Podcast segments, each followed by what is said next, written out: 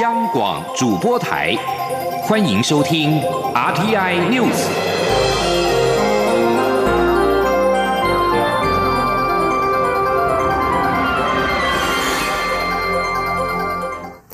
各位好，我是张旭华，欢迎收听这节央广主播台提供给您的 RTI News。法国媒体日前报道，中国驻法国大使卢沙野致函法国参议院有台小组主席理查，要求取消正在筹备的国会访台团。新政院长苏贞昌今天对此表示，台湾防疫成功，各国引为。典范，霸国有台小组想来台湾交流分享是好事，没想到中国却要阻挡，以政治无限上纲，会让全世界看不起。外交部长吴钊燮也表示，这已经超出一般文明国家的思考，外交部予以严厉谴责。吴钊燮并说，对于世界上任何愿意和台湾做朋友的国家，都欢迎他们到台湾来。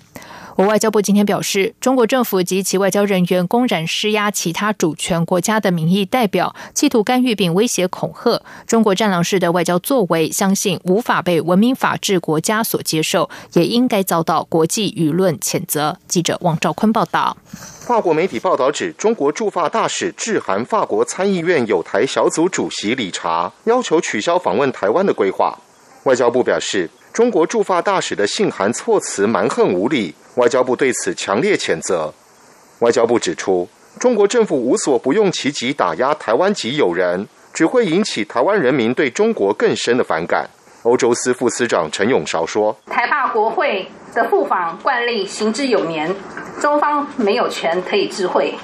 对于理查主席在防疫无余下率团访台的一个规划，我们呃外交部会表达热烈欢迎之意。”外交部表示。理查有台立场坚定，曾于二零一五年、二零一八年率团访台，致力深化台法合作交流。外交部呼吁国际社会正视中国政府的野蛮行径及打压台湾意图，发挥道德勇气，抗拒中国的不当干预。中央广播电台记者王兆坤台北采访报道。欧洲多国持续传出施打 A Z 疫苗之后出现血栓的案例，导致多个国家暂停施打。中央流行疫情指挥中心今天拿出数据表示，施打 A Z 疫苗后出现血栓的案例远低于背景值，强调根据目前的科学证据显示，两者并无直接的因果关系。记者刘品希报道。欧洲传出多起接种 A Z 疫苗后出现血栓的案例，多国暂停使用。德国、法国等大国也都宣布暂缓施打 A Z 疫苗，引发疑虑。世界卫生组织跟欧盟药管局将于十八号召开特别会议，决定如何进一步处理 A Z 疫苗。疫情指挥中心十六号特地安排卫福部传染病防治咨询会预防接种组 （ACIP） 召集人李炳颖医师分析 AZ 疫苗的安全性。李炳颖拿出 AZ 疫苗厂跟欧盟提供的疫苗监测数据，指出血栓主要分成深部静脉栓塞与肺栓塞。比较施打 AZ 疫苗与没有施打疫苗的人，施打疫苗后出现血栓的人数甚至小于背景值。所以以科学对照的方法。法推断，两者间并没有直接的因果关系。他说。我们用这种科学的对照的方法去比较有打疫苗跟没有打疫苗的人，并没有发现说血栓的发生率有比较高的现象，反而是数值上面看起来比较低。所以在科学上，我们可以说目前的研究结果显示，血栓跟这个疫苗的接种之间并没有直接的因果关系。此外，指挥中心也公布最新医护人员施打 A Z 疫苗意愿调查结果。发言人庄仁祥指出，指挥中心调查全国专责医院，目前已有九成医院回复。其中，直接照顾确诊或疑似个案的第一线人员有五万两千人回复，愿意施打的人有两万两千人，占百分之四十三。另一类则是非直接照顾的第一线工作人员，有十三万人回复，愿意接种者为三万七千人，占百分之二十八。加总起来，在十八万名医护人员中，共有五万九千九百八十四人愿意接种疫苗，约占百分之三十二点七。他认。认为三成的比例不算低。等到所有医院都完成回报后，预计愿意施打的医护人员会超过六万人。针对首批 A Z 疫苗的开打进度，庄仁祥表示，食药署会在十七号完成无菌试验，届时才能确认该疫苗是否完全符合台湾的安全标准。之后在两天内会找 A C I P 的专家们开会，就各国缓打、血栓数据、欧盟十八号的开会结果等情况进行讨论，之后才会开打。央广记者刘聘熙在台北的采访报道。三个欧洲最大国家已经暂停施打 A Z 疫苗的同时，委内瑞拉在十五号宣布，该国不会核准使用 A Z 疫苗。七个欧洲国家，包括法国、德国和意大利，在十五号暂停 A Z 疫苗施打。先前已经有多个国家因为关切该疫苗的副作用而暂停施打。不过，泰国总理帕拉育今天成为第一个施打英国 A Z 疫苗的东南亚国家领袖。泰国曾经因为安全疑虑而暂停施打 A Z 疫苗的计划。帕拉育在接受注射前告诉记者：“今天我要提升大众的信心。”今年六十七岁的帕拉育在左臂注射了第一剂 A Z 疫苗之后说：“他感觉很好。”继续来关心的是，中国持续片面禁止进口台湾凤梨。农委会农粮署今天提出两个措施来舒缓明年的凤梨产能去压去化压力。包括已经请台糖针对出租种植凤梨农地租租约期满之后就不再续约种植，减少的产能约为外销中国总量的三分之一。其次是福岛果农在这次收成之后改种其他品种来分散产季，不要集中在此时。记者谢嘉欣报道。中国以验出介壳虫为由，单方面且无预警禁止进口台湾凤梨。虽然目前政府已透过扩大内销、集寻其他外销管道等方式，舒缓今年金钻凤梨的产能去化压力，不过因凤梨从栽种到收成需要一年半时间，若明年产季中方禁令未解，产能压力恐将再现。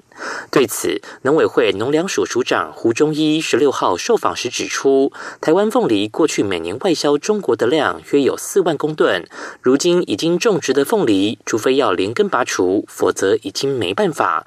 但农粮署也推动两项措施来减少产能，避免压力重演。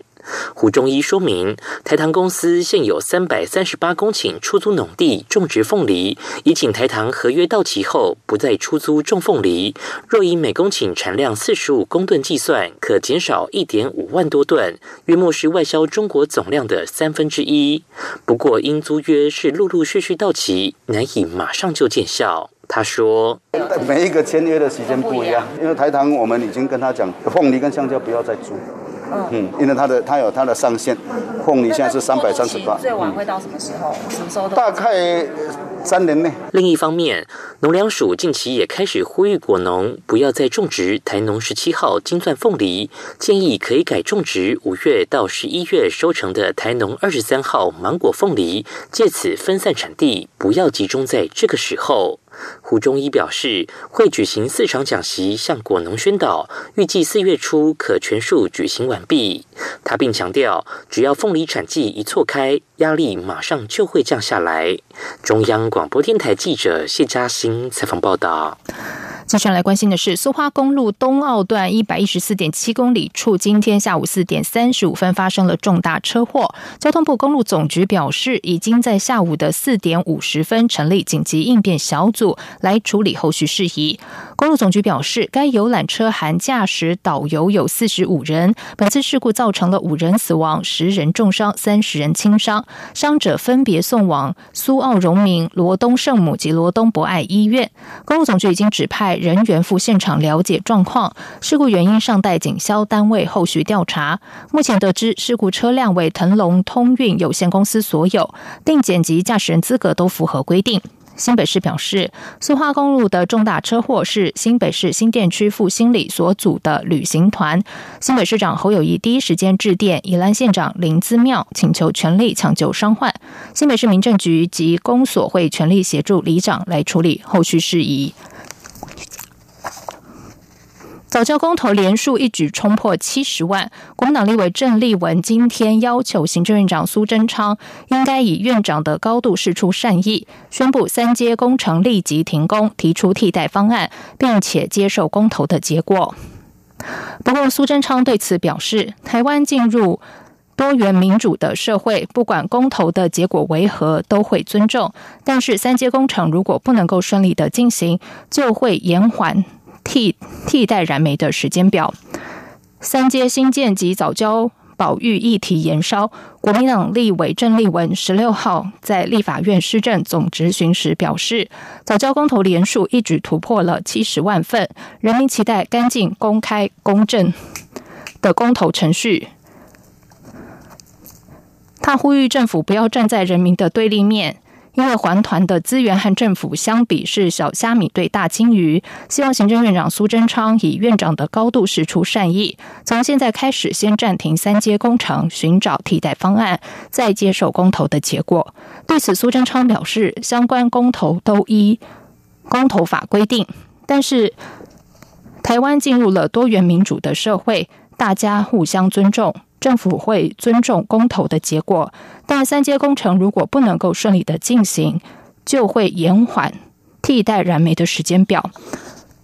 不过，郑丽文仍然追问，今年的八月恐怕会有早交、反莱猪等公投案将进行投票。如果公投通过，势必就会影响政策的推行。行政院长是否会下台负起政治责任？苏贞昌对此。则以前总统马英九封存核四，又主张重启核四为例，强调政策上是见仁见智，会有不同的意见表达。但这是政策公投，郑丽文也一一要求经济部长、卫福部长、农委会主委分别对早教、反来珠、重启核四等公投案，若过关是否下台负责表态。而经济部长王美花表示。经济部长是政治任命，长官请他继续工作，他就会继续为人民工作。卫福部长陈时中对于开放来猪进口的政策，则是强调政策的对和错是以科学证据而定。如果在科学证据下证明政府不对，他会下台，但是不会依照投票结果下台。农委会主委陈吉仲则是说，农委会在开放来猪的政策上，会维护所有养猪农民的权益。不管公投过与不过，会希望台湾整个养猪产业永续经营。在外电消息方面，美国国务卿布林肯和防长奥斯汀抵达日本，展开拜登政府首次高层访问。华盛顿邮报十五号报道，两个人访日之后将前往南韩，之后奥斯汀转往印度。布林肯则是前往阿拉斯加，与中共中央外事工作委员会办公室主任杨洁篪以及中国外交部长王毅会面。华盛顿邮报报道，两人此行的目的是强化与亚洲盟国的关系，因应中国日益专断的行径。讨论的议题涵盖南海和东海的自由航行、半导体供应链的安全、北韩核子问题以及缅甸军事政变等等。布林肯今天。对美国驻日大使馆的员工表示，美日在经济上必须要合作，建立未来安全可靠的供应链。在日本外务大臣茂木敏充进行双边对话时，布林肯说：“关于北韩非核化的问题，他希望和日本及盟国合作。”日本防卫大臣岸信夫在和奥斯汀会谈，岸信夫会后表示，双方有共识，台湾海峡。的安定和日本相当重要，而且同样对造成紧张的中国海警法保持疑虑。这里是中央广播电台台湾之音。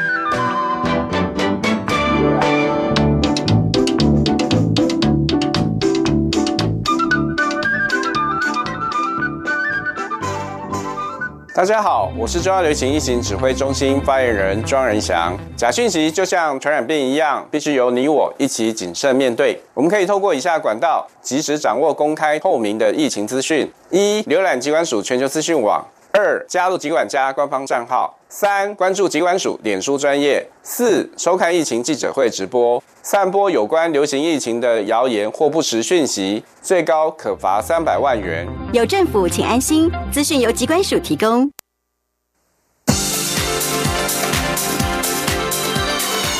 这里是中央广播电台台湾之音，欢迎继续收听新闻。时间是十九点十五分，欢迎继续收听新闻。促转会延长任期一年之后，将于五月任期届满。行政院长苏贞昌今天在立法院接受民进党立委郑运鹏质询时表示，十几年的威权统治之后，事件频繁与资料征集等工作，并非在两三年之内就能完成，应该要多支持促转会延续其任期，而且任务要更充实，包含执行与规划。记者刘玉秋报道。促转会任期将在今年五月届满。民进党立委郑运鹏十六号在立法院市政总执行时关切，根据促转条例，促转会有五大任务，包括开放政治党干、清除威权象征、保存不义遗址、平复司法不公、还原历史真相，以促进社会和解等。这几年促转会推动的转型正义已经被国人信赖，在野党某种程度也已经接受。他认为促转不能被逆转，询问行政院长苏贞昌是否考量让。促长会任期再延长。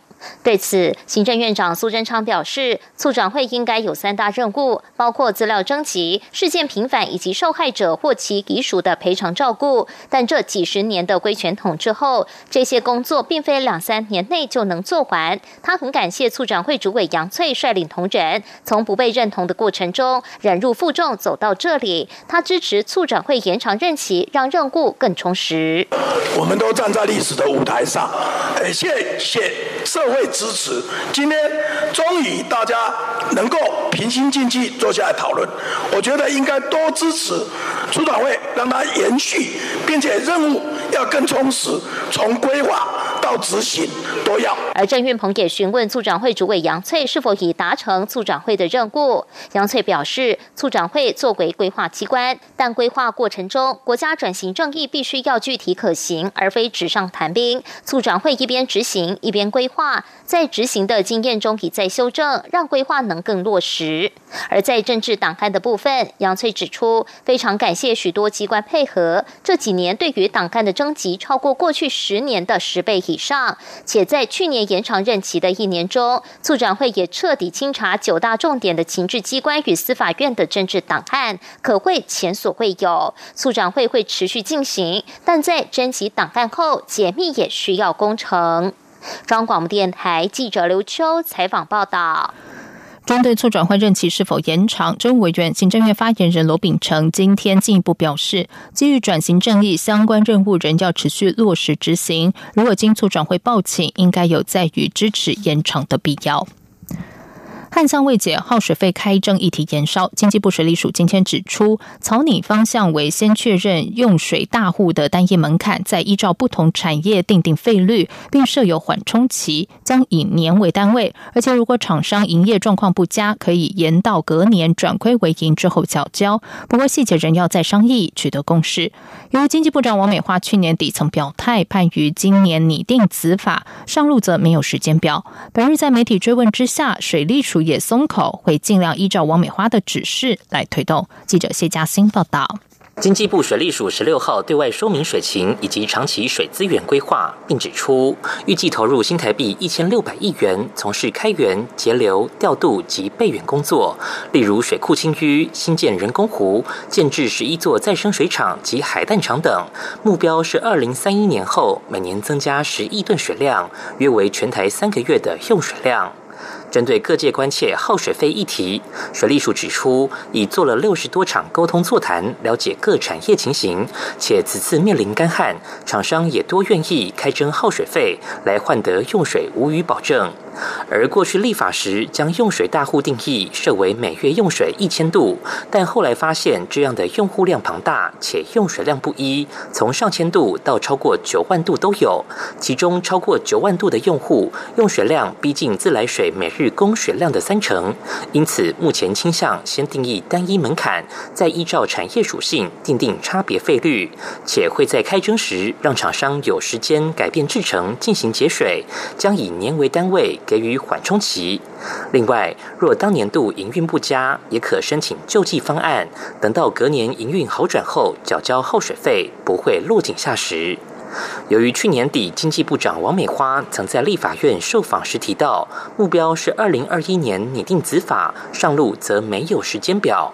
媒体也追问是否今年上路，水利署则强调开征门槛、费率、缓冲期有多长、救济方案等，甚至开征来的耗水费要怎么使用，都还要再研拟，但会尽量达到王美花的要求。水利署署长赖建信说：“那整体的时程。”的规划的部分呢，我们会依照部长讲的那一些指示来这个方向，我们来做推动。是以今年上路为我们尽量，我们尽量来做。至于水价多年未调，是否再推水价合理化？水利署指出，台湾水价是真的便宜，能够照顾到很多低收入民众。但水利署也乐见水价迈向合理化，如台水公司提案，水利署也乐意依照自来水法做审查。中央广播电台记者谢嘉欣采访报道。政府祭出炒房打炒房措施，居住正义的议题也持续发烧。内政部长徐国勇今天在立法院被询时直指，因为房东不想报税，所以租金大多地下化、不透明。未来内政部将处理房东报税问题，让租金摊在阳光下。记者林永清报道。行政院长苏贞昌十六日率领部会首长赴立法院备询，民进党立委高嘉瑜对政府寄出实价登录二点零与房地合一税打炒房表示肯定，并建议租屋市场的租金价格也应该在实价登录二点零中实施，落实居住正义。内政部长徐国勇也认同高嘉瑜的建议，并直指现在租金不透明，就是因为房东不肯报税。只要房东必须报税，租金自然就会摊在阳光下。徐国勇说：“那现在租金就是因为我们的很多租金是在地下，没有进入大众市场，所以很多租金到底多少钱，一起按码嘛，因为没报税啊。他为了不报税，那我们现在要导入大众市场，又只要要报税，自然就会。”租金就跟实价登录一样，大家都可以弄谈跟 AI 啦，大概弄灾啊。这第一个，我们我们会来处理这个问题。此外，高嘉瑜表示，许多专家学者都质疑政府这次未落实囤房税、打炒房、释出房屋的成效恐怕很有限。苏贞昌强调，很多事情不是一步可及，政府对囤房税全盘斟酌过，但持有房屋数量到底多少才算囤房，还要因地制宜。且鉴于南韩实施经验不成功，反而导致租金提高，为避免殃及租屋族弱势，才决定暂不推出，不是不落实。财政部长苏建荣也重申，囤房税除了中央负责定定的税率，还有地方政府负责评定的税基。如果税率调高，但地方税基不动甚至下调，即使修法调高囤房税税率也没用。央广记者林永清采访报道。文化部所属国立台湾工艺研究发展中心，二零二零年下半年与法国巴黎时尚家具设计展 （MOM） 线上策展平台推出了半熟新工艺展览。截至目前为止，已经有将近三十万人造访，大获好评。为了让国内民众也能够同步感受这些工艺品的精彩之处，工艺中心即日起于台北信义成品六楼展演厅推出浓缩实体展，让大家看见这些潜力十足的未来工艺。记者江昭伦报道，工艺中心去年下半年邀请国内近五十位艺术家，整合台湾传统工艺技术优势，并加入科技、美学与多元材料重新运用，产出具市场导性的工艺商品。以半熟新工艺为名，参与法国巴黎时尚家具设计展 MOM 线上策展平台。截至目前为止，已经吸引将近三十万人次造访，更受到世界各地艺术藏家、选物买家、媒体与设计艺术爱好者频频询问，叫好叫座。为了让国内的民众也能同步欣赏到这些令人感动的工艺品，工艺中心即日起在台北新艺成品推出浓缩实体展。开幕式上，文化部次长李连全特别说明何为半熟性工艺。李连全说：“他的意思是指这一个技术一直方兴未艾，一直在发展中，潜力无穷的意思。哦，所以叫做半熟性工艺。”实体展的布置也相当具巧思，参展工艺作品更展现台湾艺术家如何发挥创意，打造跨域产业间的共生共创。像是艺术家曾永林利用冲压技术与传统锻敲，打造出不锈钢结合红铜的成物器皿，令人惊艳。钟玉山利用台湾山、香山及黄铜打造的木柜，并以编织和木雕手法设计柜门，也令人眼睛一亮。其他包括利用蒸汽加热、形塑木材曲面制成的椅子，与品生活国彩禅的跨界合作。还有精工结合三 D 列印技术，都能窥见台湾工艺未来可能性。不仅如此，融入环保永续的精神，也凸显台湾工艺当代新人文精神。文化部次长李连全说：“我们不管是我们的工艺跟美学，工艺跟传统的工业，工艺跟我们科学技术，我们整体都是以人为本，然后注入了环保啊。”回收的精神，使得台湾的工艺不止自有美学，也符合我们今天当代的新的啊啊人文精神。半首新工艺，从工艺探索生活的各种样态联名特展，即日起到三月十八号，在台北新义成品六楼展厅展出。民众除了参观，也能下单订购，将美好的工艺带回家。中国电台记者张超伦台北采访报道。接下来进行今天的前进新南向。前进，新南向。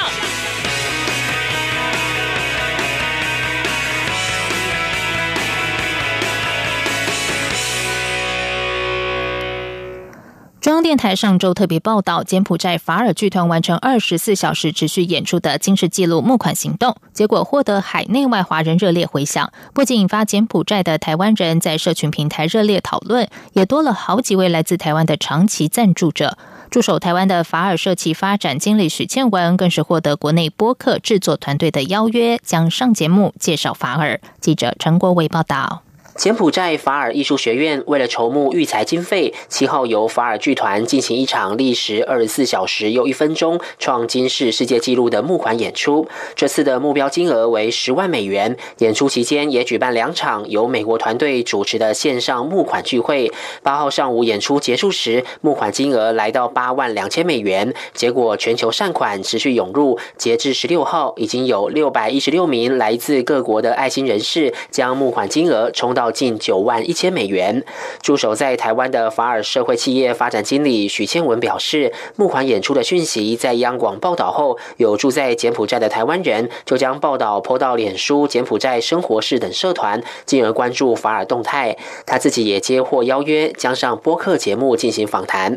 许倩文说，从募资平台上初步统计，光是演出结束后的这几天，就有近十位来自台湾的捐款者，有些人甚至加入每月十块。块钱美金的长期赞助行列，大家就会开始在留言串里面开始跟着回想，说：“哎，他这场活动他先个别先捐五十美金，但也有人看到之后，他就说他个别捐一百美金，但他同时每个月也会在定期捐款。”这样，许宪文提到，柬埔寨在二月二十号之后再度爆发严重的社区感染事件，现在演变为剧团在那天演出结束后，又被政府宣布的统一禁令，起码要停演到三月底。他也间接就是也影响到后续。在其他省份，所以其一开始都只是走金边，就首都的地方有所有相关的管制，但一直到最近开始，就是像先例政府，他们也采取更多的强硬的措施，所以像法尔就从上礼拜六日开始停业，一直到三月底。所以我们总共就是因为这次二二零的事件，那停演的六场。法尔剧团从去年三月到七月停演四个月后，至今都是停停演演。原本去年十月准备到法国表演三个月，结果又遇到法国疫情再起而封城，最后才演出一个星期左右就飞回柬埔寨，居家检疫的天数还比演出日期长。法尔社会企业为了维系表演者的生计，去年起在行政人员几乎都留职停薪的情况下，仍然每个月。发给每位团员两百美元，相当于当地公教人员的月薪。徐倩文说，海内外台湾人给予的回馈和爱心，都让法尔团队在柬埔寨感到很温馨。他们会在众人的协助下持续勇往向前。中央广播电台记者陈国伟台北采访报道。COVID-19 疫情使得世界各地的表演艺术活动被迫停摆，但是也促使线上观影成为新的观看方式。新加坡滨海艺术中心因此发起舞蹈风景亚洲舞蹈影像共治计划，串联台中国家歌剧院、魏武营国家艺术文化中心以及香港大馆古迹及艺术馆，邀请四组在不同城市生活的当代舞蹈和电影工作者拍摄五座影片舞蹈风景，并轮流在四个场馆播出。台中。国家歌剧院将于三月二十号到二十一号连续两天在角落沙龙播放，将以连续六小时不间断轮播四部影片，不用飞出国，透过大荧幕就能欣赏亚洲地域风景以及华人艺术家的多元文化面貌。以上新闻由张旭华编辑播报，这里是中央广播电台台湾之音。